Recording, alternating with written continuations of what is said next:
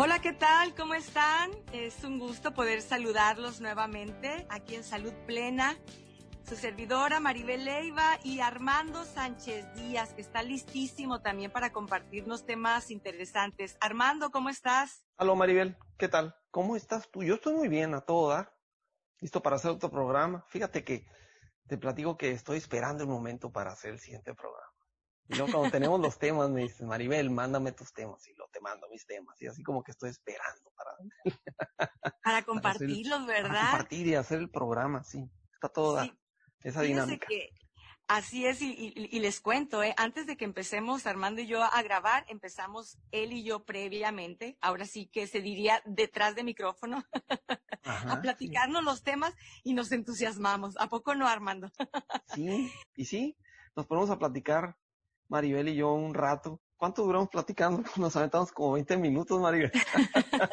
ya hubiéramos hecho el programa. sí. Pero bueno, aquí estamos y con temas interesantes. El día de hoy yo les comparto un personaje que muchos de ustedes lo conocen. Eh, conocen tal vez al cantante, al cantautor Facundo Cabral, pero detrás de este personaje de escenarios y de guitarra y de música hay una historia muy interesante, muy inspiradora, que es la que quiero compartir con ustedes el día de hoy, la historia de Facundo Cabral. Sí, y yo les voy a platicar sobre un libro de, de Coelho que se llama El alquimista, es un libro muy interesante. Y Maribel nos vas a platicar de un tema también muy interesante y ese es el, el postre del programa y es el tema de, de la psicología para adelgazar. Eso es lo que voy a hablar a hoy. ¿Cómo sería una terapia psicológica sí. para poder lograr tu objetivo de bajar de peso? Sí, muy interesante va a estar entonces. Eh, pues vamos a darle, Mario, ¿qué te parece? Fíjate que. Me que parece ahorita... muy ¿Ah? bien. Uh -huh. Pero antes, fíjate que de, de arrancar con esto, eh, pues tú sabes que por la, por la situación nos, nos, hemos quedado varios haciendo ejercicio en casa. ¿A casa? y ahora sí. que estaba haciendo ejercicio, dije, le voy a preguntar Armando si tú tienes no sé si has hablado de esto, de, de cuáles son los, los mejores espacios que podamos nosotros ubicar en casa para hacer ejercicio. Pues, ah, fíjate, buena pregunta. Fíjate que te la puedo contestar de dos maneras, uno como entrenador y otro como arquitecto. Entonces tengo dos puntos de vista. Buena a ver. Fíjate que, que, te puedo decir cuáles son los, los peores espacios de entrada ¿eh? para hacer ejercicio. El peor espacio para hacer ejercicio en tu casa es, por ejemplo, la cochera. Hay personas que tienen cocheras refrigeradas, o sea, aire acondicionado en la cochera y muy bien y toda la cosa, pero ¿qué tienes ahí en, la, tienes un automóvil o dos, tienes los botes de aceite, la, tal vez las personas tienen la lavadora allá afuera y tienes unos botes de pintura, entonces no es un ambiente muy bonito ni motivante para estar haciendo ejercicio, la verdad, dentro de la cochera. Aquí se le antoja estar haciendo ahí unas abdominales mientras ves por abajo del automóvil, te vas a sentir como mecánico.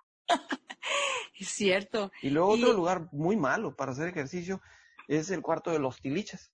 Esa recámara que quedó arrumbada, a lo mejor tus hijos ya se fueron a estudiar fuera, ya te sobró una recámara en la casa y, ¿y qué haces con esa recámara? Pues que empiezas a meterle cajas y el mueble que no querías, la mecedora de la abuelita que está rota y una televisión que ibas a regalar y bien vieja, esas de bulbos que se quedó ahí con las antenas todas chuecas y unos libros tirados ahí que leíste hace miles de años y ahí queriendo hacer abdominales, ¿no?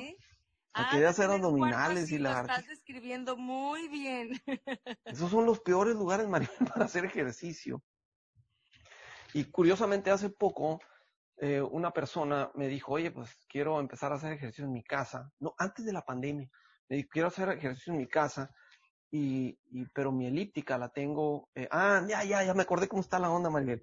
Le, le dije, mándame una, eh, todo empezó porque le pedí una foto de la elíptica que tenía para ver si era un tipo de aparato que le iba a servir para hacer ejercicio, porque no me la sabía escribir.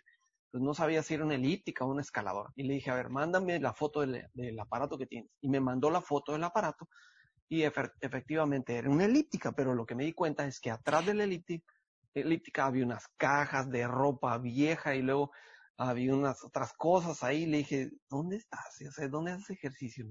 Entonces ya me dijo, pues es el cuarto de los tiliches. Oye, pues qué, qué, qué motivación ahí. Pues digo, por ahí lo agarré. Entonces, Es una persona a la que él tenga confianza, definitivamente. Y le dije, ¿sabes qué? Mira, pon tu gimnasio en otra parte, ya sea que te hagas un espacio en tu recámara que esté bien, si, si, que no te van a estorbar, o si tienes una sala que está amplia y pues tienes la opción de mover una mesa y dejarte el espacio de medio grande, a lo mejor no es muy complicado, cada que haces ejercicio mueve la mesa, lo que tienes ahí recógelo, ¿sí? Si tienes unas pesas que vas a usar pequeñas, ponlas cuando vas a hacer ejercicio y quítalas cuando no vas a hacer y escóndelas, donde no las veas, ¿sí?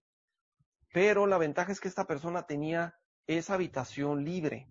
Entonces lo que hizo fue que se dio a la tarea de limpiar la habitación, Maribel, y la dejó libre de cosas. Entonces le puso un tapetito, ya después me mandó una foto y tenía la elíptica esa, y tenía un tapetito y tenía sus pesas sobre unas cosas ahí muy bien, y hasta le puso un cuadro ahí de una, una chica en bikini ahí a toda. Entonces. Ándale, o sea, lo transformó y que ahora sí fuera un lugar digno, motivacional. Sí, entonces tienes que hacer eso. Si vas a hacer ejercicio en tu casa, tienes que encontrar un lugar apropiado y que, que, que obviamente que sea, tu casa no es un gimnasio, pero obviamente que no sea un lugar que te desmotive para, para hacer lo que estás planeando hacer.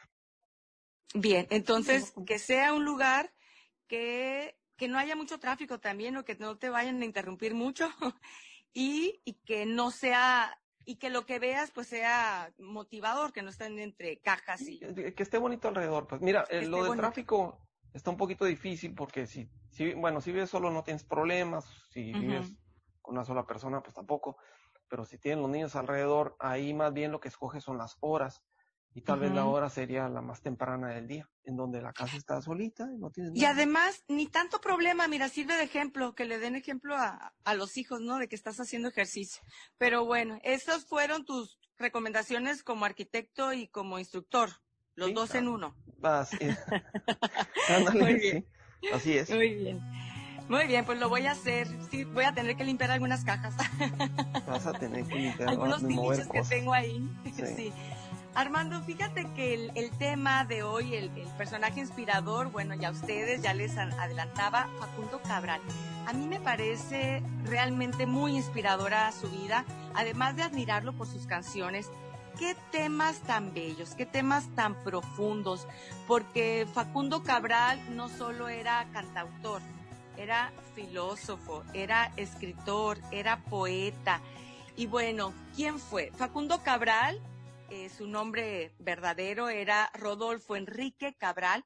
Él nació en La Plata, Buenos Aires, en 1937. Y la historia de él es, está interesante porque cuando él nace, hacía pocos días que su papá había abandonado a su mamá. Es decir, él no tuvo la oportunidad de conocer a su papá. Su papá los abandonó a él, a su mamá y a sus otros hermanos y vivieron prácticamente en, la calle, en la pobreza. De hecho, algunos de sus hermanos murieron de hambre, murieron de frío y empezó a beber. Era alcohólico, de niño era alcohólico. Eh, ese estilo de vida lo lleva a terminar en un reformatorio. Y estando ahí encerrado en el reformatorio, él conoce a un padre jesuita. Y es ahí donde podemos decir que empieza el cambio en, su vida. Realmente sí se reformó, porque empieza el cambio de, su vida con las enseñanzas de este padre jesuita. Una de las anécdotas interesantes que se platican de él es que él sabía que el presidente, Juan Domingo Perón, iba a llegar a, a tal punto, tal ciudad de Argentina, que estaba cerca de donde él estaba y se, él se empeñó en que quería ir a hablar con el presidente, eh, consiguió como pudo el, boleto, el pasaje y se traslada y estando ahí en el meeting del presidente donde estaba con su esposa también, la famosa Evita Perón, se da paso entre las multitudes, eh, logran llegar hasta donde están ellos y les dice que él quería hablar con, con él, con el presidente, porque sabía que, que él podía darle trabajo. Y ahí se cuenta que a Evita Perón, pues le llamó la atención este, prácticamente este muchachito, y, comentó que era la primera vez que alguien llegaba a, pedir trabajo, ¿no? que generalmente, generalmente la gente llegaba a pedir múltiples arreglos, situaciones que tenían, pero no pedir trabajo. Eh, ¿Cómo llega él a ser cantante? Pues imagínate en las calles de Argentina donde había tantos, ¿no? Eh, cantantes, él era uno más de ellos, pero llega a un hotel en Mar de la Plata y pide trabajo como cantante y hace una prueba y le dicen, bueno, nos gusta como tocas y le dan trabajo ahí en el barecito de ese hotel. Eh, ahí empieza a, darse a conocer. Pero cuando ya su nombre se escucha en el mundo entero, es sobre todo en 1970, cuando eh, Alberto Cortés, este cantante ya afamado, graba el tema de No soy de aquí ni soy de allá. ¿Recuerdas este tema? Sí, a ver, cántalo. Lo cantamos juntos. No soy, de, aquí, ni soy de allá, y lo que de allá, no tengo edad ni por venir y ser feliz es mi color de identidad. Ese es. Que Sus canciones tenían eh, palabras eh, muy profundas, ¿no? muy profundas. Te comentaba antes de que empezáramos a platicar en el programa que está medio complicado hacer una canción que tenga ritmo y luego que tenga profundidad y quieras mandar el mensaje. Era una persona muy inteligente. No, un hombre muy inteligente. Un hombre muy inteligente, muy profundo. Oye, lo que te iba a decir es que yo sí de cantante me muero de hambre. También, por eso estás haciendo programas de radio y Pero bueno, este tema fue lo que lo dio a conocer en el mundo y ya después en varios idiomas, en muchos idiomas, eh, se tradujeron sus, sus temas. Cantantes como Julio Iglesias llegó a, a cantar temas de él, Pedro Vargas, Neil Damon también, entre muchos otros. Él decía que su religión era el amor, pero él era ferviente creyente y seguidor y quienes lo inspiraban era Jesús, Buda, Gandhi, hombres de paz, hombres de amor. Y tan era así su mensaje en sus temas, en sus presentaciones, en sus entrevistas, que él recibió un premio por parte de la UNESCO como mensajero mundial de la paz este premio lo recibió en el año 1996. También fue nominado, fíjate, como eh, Premio Nobel de la Paz en el año 2008. Uno de los aspectos trágicos también de su vida es que él tenía una esposa, su amada esposa, su amada hija, y fallecen en un accidente de avión. Esto fue devastador para él.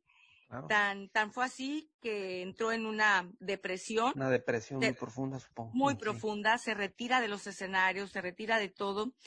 Y dicen que una llamada cambió su vida, una llamada de la Madre Teresa de Calcuta. La Madre Teresa de Calcuta le habla y le dice, Facundo, ¿qué vas a hacer con tanto amor? Y se lo llevó con él a trabajar a, a Calcuta y le dijo, aquí hay mucha gente que necesita. Y ese es el mejor remedio, fíjate Armando, para una persona que está en duelo, el ayudar a los demás, ayudar a otras personas que están en desgracia. Bueno, sin duda un, personaje eh, realmente inspirador.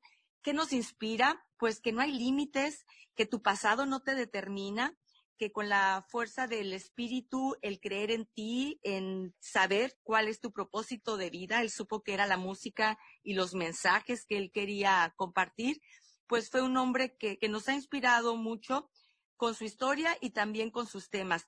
Hay que escucharlo, Armando. El día de hoy te invito a que escuches algunos de los temas de, de, Facundo Cabral. Tiene temas muy bonitos, todos ellos con un mensaje de amor, de vivir el aquí, él habla mucho de vivir el aquí, el ahora, que es lo único que tenemos. Una letra muy profunda de las canciones, ¿no? Y fíjate que todo eso que transmitía en las canciones, em, digo, eh, tal vez es incorrecto que diga, pero él tuvo eh, la mala suerte, pero a la vez la suerte de que vivió una vida muy difícil y todo eso le dio grande experiencia y luego tuvo la buena suerte de tener cerca a personas que lo inculcaron este tipo de religiones y centraron y entonces pudo sacar provecho de todo eso. No provecho me refiero de la manera personal, ¿no? Sino provecho para beneficiarnos a todos con su, con la comunicación que hacía. Claro, él tuvo un crecimiento personal, la vida lo, lo empujó a crecer, creció de manera eh, personal, espiritual, era un hombre muy, muy espiritual y bueno, trágicamente murió también, esto en el año 2011 en Guatemala, eh, sacudió al mundo la noticia porque fue un, atentado por equivocación. cuando él se dirigía al aeropuerto, iba con su representante artístico, había ofrecido la noche anterior un concierto en Guatemala, a las 5 de la mañana se dirigía al aeropuerto porque iba a volar a Nicaragua donde tenía otro concierto. Ahí los interceptan unos sicarios confundiéndolos y, muere. Y pues fue trágico y triste eh, cómo, cómo murió, pero lo más importante y el mensaje que él daba no es cómo morir es lo de menos, cómo mueres. Lo importante es cómo vives. ¿Cómo vives? Y cómo vives. Y bueno, pues es el personaje inspirador de hoy, Facundo Cabral. Excelente, Pero bueno. qué excelente, qué, qué buen personaje escogiste, Mariel. Voy a tener que pulirme para la próxima. Cuéntame de este libro que nos compartes el día de hoy. Te confieso que yo lo leí hace tiempo, pero quiero que me lo recuerdes. Solo recuerdo que me gustó muchísimo y también es profundo en filosofía. Cuéntame. Yo lo leí hace como más de 10 años, yo creo que hace unos 15 años. Los libros de, este autor, las novelas más bien, son de Paulo, Coelho. Y él, a través de sus novelas, escribe libros de superación personal. Todos conocemos los libros de superación personal, ¿no? Son como una receta, ¿no? Traen, primero te enseñan a, a ver cómo eres, luego te tratan de explicar cómo eres tú ante los problemas y la vida, y luego al final te dan una receta de soluciones, ¿verdad? Casi, casi es como que el, encuadre de los libros de superación personal, así son. Pero en el caso de Coelho, el de él son novelas. Entonces, cuando tú estás leyendo una novela como La Quinta Montaña, Quinta, o sea, Quinta Montaña, y, o este, o este que es El Alquimista, a través de una historia te van dando fases de cómo autosuperarte. Eso es lo interesante de estos libros. El Alquimista es un bestseller y es un libro, llamémosle de bolsillo, porque no es grande, es una lectura rápida como los libros de Coelho. Lo escribió en el 88, se tradujo en más de 150 idiomas, un montón, se vendió por todo el mundo. Y es, es un lenguaje que, que, no puede, que nos puede ayudar a, alcanzar el alma del mundo, así lo describe. Ah, y si lo quieres conceptualizar de alguna manera, te voy a ayudar un poquito. De lo que se trata el alquimista es eh, básicamente lo que hacen los alquimistas, que es, eh, son personas que ayudan a encontrar la sustancia que nos, que nos permite convivir en dificultades y salir adelante. Son como... Resiliencia. Ah, sí, eh, son como los gurús del espíritu, una cosa así, o eran más bien los gurús del espíritu en aquellos tiempos. Y la historia del alquimista de este libro es de un pastor que hace un viaje en busca de un tesoro que está en las pirámides de Egipto. Y en el transcurso del viaje pasan muchas cosas, ¿no? Conoce muchas personas, etcétera, etcétera. Y mientras vas leyendo, te das cuenta que te va enseñando eh, diferentes conceptos de manera en la que tienes que ver a la vida y cómo puedes irlo resolviendo y al final, como los libros de autoayuda, trae como una especie de receta, ¿no? Que, tienes que leer y comprender. Te voy a leer algunas cosas rapiditas que vienen en el libro, que por ejemplo, eh, lección, una lección del libro, una que me captó, son muchas, pero nada más voy a leer una. El miedo es un obstáculo mayor que el obstáculo en sí. Todos sabemos que no hay nada que nos detiene más que nuestro propio miedo a las cosas. Por ponerte un ejemplo muy sencillo, así muy clásico, hay personas, algo muy básico, hay personas que tienen miedo de cruzar la calle, simplemente de ponerse del otro lado de la acera. Entonces, ¿cuál es el peligro? Pues ninguno si volteas para todos lados y cruzas. Es un, es un miedo exagerado, pero obvio, si nos vamos más allá, entonces los miedos que tenemos, pues eh, los vivimos más que todo por las experiencias que tuvimos y algo nos detiene. Todos tenemos miedo, ¿sí? Miedo de pérdida de un ser querido, miedo de pérdida del trabajo, miedo de tomar un paso y tomar una decisión que tal vez implique un riesgo, que para otro tal vez no sea un miedo porque tiene experiencias distintas. Entonces, el alquimista te ayuda a tratar eso. Hay otra, hay una cosa aquí, hay algo que quería leer, que es una frase del libro que dice así, cuando tenemos los grandes tesoros delante de nosotros, nunca los reconocemos. Maribel, ¿qué te parece eso? Te voy a dejar que, lo, que, que me lo expliques un poquito como psicóloga. Me dejaste, sí, sí, definitivamente. Fíjate, lo dijiste y se me vinieron imágenes que ahora yo entiendo como tesoros en mi vida, que en ese momento no, no lo sabes, ¿no? Pero yo creo que uno de los mayores tesoros que, que te puedes dar cuenta en tu vida es el saber que todo depende de ti, Armando. Yo creo que el mayor tesoro que podemos aprender en la vida es saber que si quiero ser feliz, depende de mí, que si voy a estar triste, va a ser por mí, hacerme responsable de mi vida. Este, este tesoro, conocerlo, comprenderlo, eh, te puede cambiar la vida porque dejas de estar esperando de los demás, dejas de estar esperando el cambio de esa persona cuando sabes que es imposible, nadie puede cambiar a otro solo cuando me cambio a mí mismo. Eso fue una de las cosas que pensé. Pensé también así como flash en personas que en el momento en que conocí eh, no sabía la relevancia que iban a tener en mi vida, ¿no? Entonces, en el momento no te das cuenta el tesoro que implica el contar con la presencia de esa persona en tu vida. Pero bueno, eh, en mi experiencia, eso pensé ahorita que mencionaste esa frase. Cuando leí eso, es, por ejemplo, esta etapa que acabamos de pasar o por la que ya estamos pasando la, pandemia, los tesoros que teníamos antes de ella son cosas que no veíamos. Por ejemplo, nuestra libertad para salir a la calle sin ninguna preocupación, hablar con una persona y verle el rostro completo y no estar tapada por una mascarilla. Esos son tesoros que nosotros teníamos y pensamos que van a estar ahí siempre, pero ahora eh, no los tenemos. Entonces, son cosas que necesitamos, eh, que los tomamos por hecho, pues, cosas que pensamos que ya están ahí, siempre van a estar. Y no las vemos porque se nos olvida y son tesoros que tenemos. Ahora nos damos cuenta que los lujos es poder salir a la calle sin mascarilla, el poder abrazar a tus seres queridos, el poder ir a, tomar la, la, copa o el café con los amigos. Es decir, sí, esos tesoros que teníamos ahí que no sabíamos. Que no sabíamos. Pues este es el libro la recomendación de hoy es El alquimista, es una novela de Paulo Coelho y se lo recomiendo, excelente para estos tiempos, es un libro corto, de bolsillo por decir así, lo puedes leer, te deja un gran mensaje y desde que lo tomes y lo leas te va a captar. Por eso fue un libro que se tradujo en muchos idiomas y le dio la vuelta al mundo. Bien, Maribel, entonces, ¿qué te parece si ahora pasamos al al banquete del programa, que es el tema que vas a manejar. En este caso te toca a ti.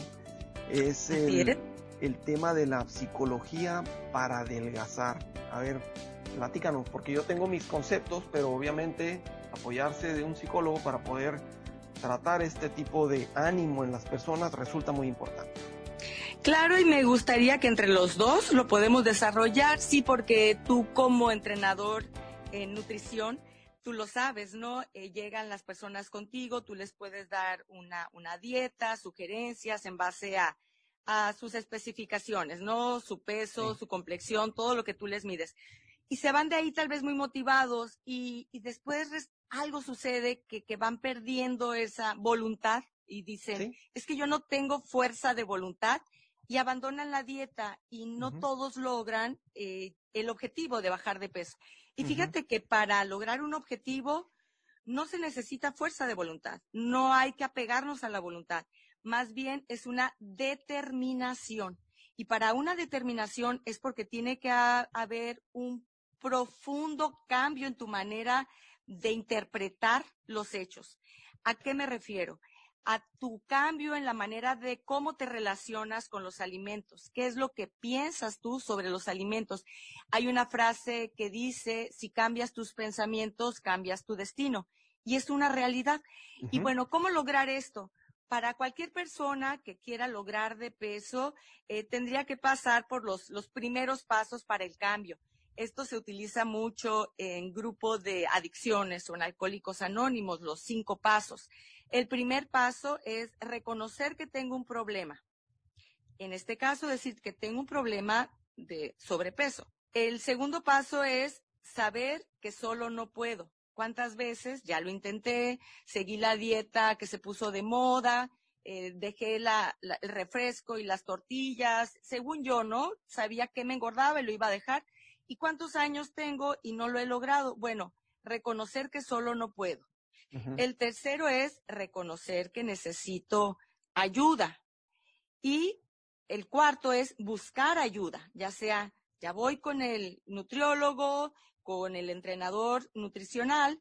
Y el quinto es dejarme ayudar. Hay que hacer un profundo eh, análisis sobre qué es lo que está manteniendo mi conducta de malos hábitos alimenticios.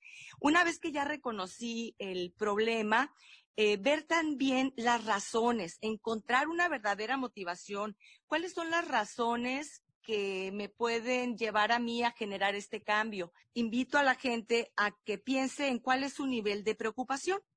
Como si pudiéramos medirlo, tu nivel de preocupación por tu sobrepeso, del 0 al 10, donde el 0 es nada preocupado, no me interesa, y el 10 es muy preocupado por mi peso. ¿Cuál sería tu nivel de preocupación? Otra pregunta puede ser, ¿cuál es el nivel de preocupación de tus allegados, de tu pareja o de tu familia?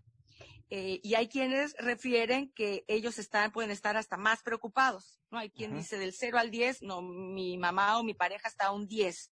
Esto también ayuda a, a ver qué tanto estás viendo la realidad de la situación que estás viviendo. Bueno, Después de esto sería ya la preparación para el cambio, tener un panorama más amplio de, todo lo que yo estoy viviendo, de las conductas que yo tengo y qué son las, esas situaciones, eh, qué es lo que las está eh, fomentando, lo que está haciendo que prevalezcan ahí.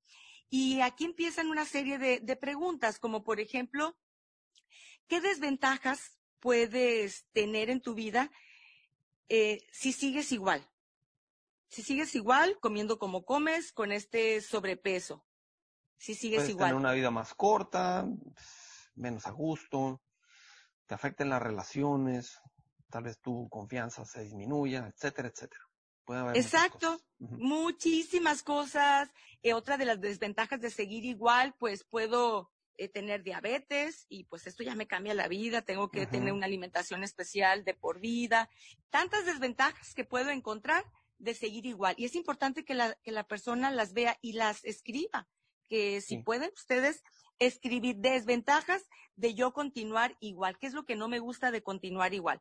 Ahora, ¿cuáles serían las ventajas de seguir igual? Porque también hay ventajas, por algo las personas eh, siguen manteniendo esos, esos hábitos y ese estilo de vida, de comiendo de la manera que comen, en las cantidades que comen o el tipo de alimentos que comen. ¿Cuáles son las, las ventajas? Pueden decir, pues que estoy libre, nadie me está diciendo qué comer, ni me está restringiendo en, en cantidades ni en tipo de alimentos, lo cual es molesto cuando yo me someto a una dieta. El, cuando yo me siento aburrido, pues mi recurso es el, el alimento y de momentáneamente por lo menos me entretiene. Otra de las ventajas es que cada antojo que, que, yo tengo, pues me lo puedo comer sin que nadie me esté diciendo, ya rompiste la dieta. Esa es la ventaja, ¿no? Que se sienten como, como cómodos también, o cuando sienten una ansiedad de algo, ay, pues ya sé que en el refrigerador lo, lo voy a encontrar. Entonces, esas son las ventajas de yo, de yo seguir igual, me siento cómodo.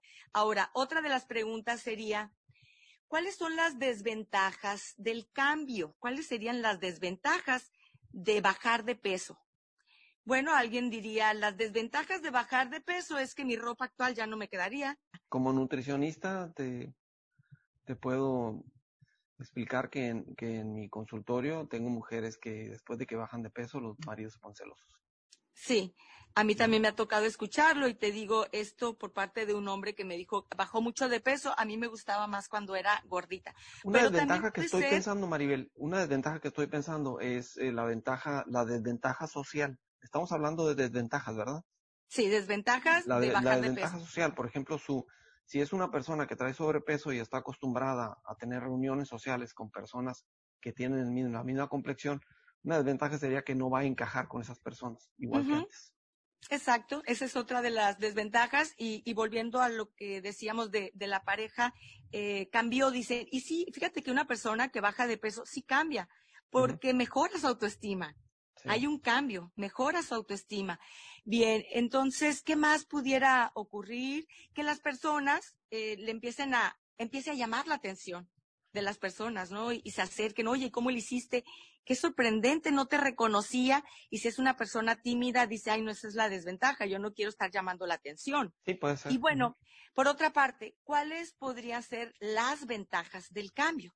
Todo esto, volvemos, es una profunda reflexión, un análisis personal de alguien que realmente eh, quiere ver si quiere adentrarse a un nuevo estilo de vida y ponerse en manos de un profesional. Hay gente que puede decir, pues me puedo comprar esa ropa que me gusta y ya no únicamente la que me queda, sino la ropa que realmente me gusta. Otra ventaja es que voy a levantar mi autoestima, me puedo ver al espejo, me puedo gustar, me puedo tomar esas fotos, ahora sí, eh, que antes le, le subía, eh, puedo tener una mejor salud, eh, menor riesgo de padecer alguna enfermedad. Ahora con todo esto que, vivimos con lo de la pandemia, nos quedó muy claro que el estilo de vida y estar en tu peso puede ser un factor determinante para tu vida. Te platico una, algo que, que, tuvo una persona como experiencia. Antes se le quedaban viendo porque es un hombre muy obeso. Atraía las miradas precisamente por la obesidad, estaba demasiado grande. Y ahora que no trae el sobrepeso, me comenta que la gente ya no lo ve. Y eso le gusta. Ah, mira, no, es no que no lo vea, sino que no lo ve de esa manera. O sea, lo ve Claro. Esa ventaja que acabas de decir tan importante y, tiene que ver con cómo se sentía, eh, por una parte puede ser cierto que llame la atención, pero por otra también que pueden ya estar este, susceptibles a esto, se sienten ¿no? más integrados. Sí, sí, pero también puede ser que ellos como se sienten desagusto, y esto implica a todos, cuando nosotros nos sentimos desagusto con algo nuestro, creemos que la demás gente lo está viendo. Esto se llama proyección. y a lo mejor y no, pero como yo lo tengo dentro, lo estoy viendo fuera. Entonces sí, es interesante, es cierto, esa es una ventaja para él. La gente ya no volteaba a verlo de esa manera como a él le desagradaba, desagradaba. Otra de las ventajas del cambio puede ser, pues ya voy a querer ir a la playa. Antes a, lo mejor hacían planes de viajar, decían playa y yo únicamente pensaba en yo en traje de baño, no. Cero. Y, y mejor decía, vámonos a tal lugar, a tal ciudad, visitar museos, comer este, en buenos restaurantes, etcétera. Y entonces ya pueden visitar playas, eh, también pueden enfocarse en otros temas, porque una persona que tiene sobrepeso, que está desagusto, todo gira en torno a su sobrepeso. En Año Nuevo los propósitos es, tengo que bajar de peso y hacer ejercicio.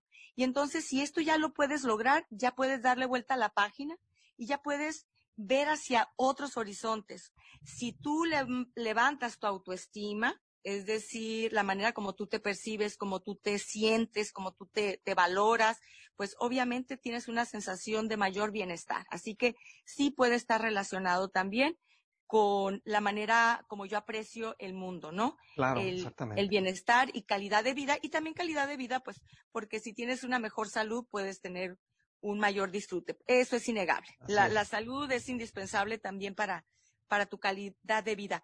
No es determinante. Podemos conocer personas que, están enfermos y tienen un espíritu vivo y, y, logran ver las maravillas, pero se facilita. Este estado profundo, Armando, eh, de reflexión, cada uno viendo desde su propia vivencia, eh, los hace darse cuenta de, de muchas cuestiones y de desmitificar. Hay muchos mitos, hay muchas frases que fomentan los malos hábitos. Fíjate, alguna de las frases que más escuchamos es esta de ¿a quién le dan pan que llore? Y eso también lo que, lo que nos dice es, no me puedo negar, es innegable, ¿no? Si me ofrecen comida, si me ofrecen eh, algo, un dulce, un pan, ¿cómo lo voy a negar? Esto no se niega, es lo máximo. Es el mensaje que puede haber detrás de esta frase, ¿no? Que es tan popular. Pero es cuando las personas empiezan a decir, a ver, prefiero comerme esta dona que me va a dar un placer por unos cuantos minutos, o, o prefiero entender que de aquí yo sé que ya voy a brincar luego a, a, a esas hamburguesas, a esos tacos numerosos, a, todo lo que tiene mucha grasa, mucha azúcar, y entonces es volver a caer en el hoyo de lo que no me está gustando en mi vida. Y es donde las personas dicen, a ver, comerme esta dona glaseada me va a dar cinco minutos, diez minutos de placer, pero si yo logro mantenerme en este peso que estoy bajando y mantener mi, mi peso y bajar de peso, el, placer me va a durar mucho más. Y es ahí donde empiezan esos cambios en su manera de pensar. Por eso es psicología para adelgazar, el cambio de pensamiento, de cómo yo interpreto las cosas. En el enfoque, este es un enfoque muy cognitivo-conductual, no es lo que sucede, lo que me afecta, sino cómo lo interpreto. Y eso es lo que me genera una emoción. Digamos, pensándolo en la comida, no es que fui a una fiesta donde había mucha comida a libre demanda, muchas bebidas calóricas a, libre demanda, lo que a mí me afectó. A mí lo que me afectó es que llegué a esa fiesta pensando, no puedo decir que no. ¿A quién le dan pan que llore? Rienda suelta. Y de ahí, pues ya es la consecuencia, ¿no? Eh, eh, que es la conducta. Empezar a cambiar esa manera de, de ver las situaciones, de ver mi relación, empezar a relacionarme diferente con la comida, genera el cambio también de lograr el objetivo de, bajar de peso. Un, un, autoanálisis muy profundo, nada más. Eh, sí, Maribel, ya para eh, estar de acuerdo en un punto contigo aquí muy importante, que tomar la decisión de bajar de peso no es una, algo que se va a tomar a la ligera no es que tú te levantes en la mañana y digas, sabes que ya me enfadé, ya no quiero estar gordo, o ya no quiero estar gorda. Quiero bajar, quiero bajar hoy. No es así. Sí necesitas reflexionar sobre el asunto porque vas a tener que meterle trabajo y vas a tener que estar muy convencido de lo que estás haciendo para hacer el cambio. Si no, te vas a levantar mañana otra vez con la misma mentalidad que levantaste hoy de una persona obesa y no va a haber cambio. Así es, lo he visto y lo hemos visto en las personas que logran bajar de peso de manera sorprendente. Esos que nos muestran la imagen del antes y el después son personas, Armando, que se hartaron. Se hartaron de vivir como estaban viviendo y dijeron, basta. Es como tocar fondo. Basta. Y entonces ahí viene el verdadero cambio. Pero para esto, pues sí, tiene que ver este análisis profundo, ¿no? Cuáles son los beneficios y las desventajas de estar viviendo como vivo y tener una verdadera decisión. Decía, el bajar de peso no es cuestión de voluntad, es cuestión de decisión, de determinación. Bien, pues aquí mi, aportación el día de hoy. Me dio mucho gusto estar compartiendo contigo, Armando, con todos nuestros amigos que hoy nos están escuchando. Todos los martes, recuerden que el podcast sale y ya está en diferentes plataformas. Lo puedes escuchar en, en Spotify, también por Google y otras plataformas diferentes. Busca nuestros eh, anuncios, lo que ponemos que, que publicamos en las redes como Facebook, como Instagram. Ahí vienen las plataformas por las cuales puedes eh, escuchar este podcast. Entonces todos los martes, podcast nuevo. Por mi parte también fue todo y para mí, como siempre, fue un placer transmitirles esta información. Armando Sánchez Díaz, que tengas bonito día y Adiós a todos. Hasta la próxima. Hasta la próxima. Hasta luego.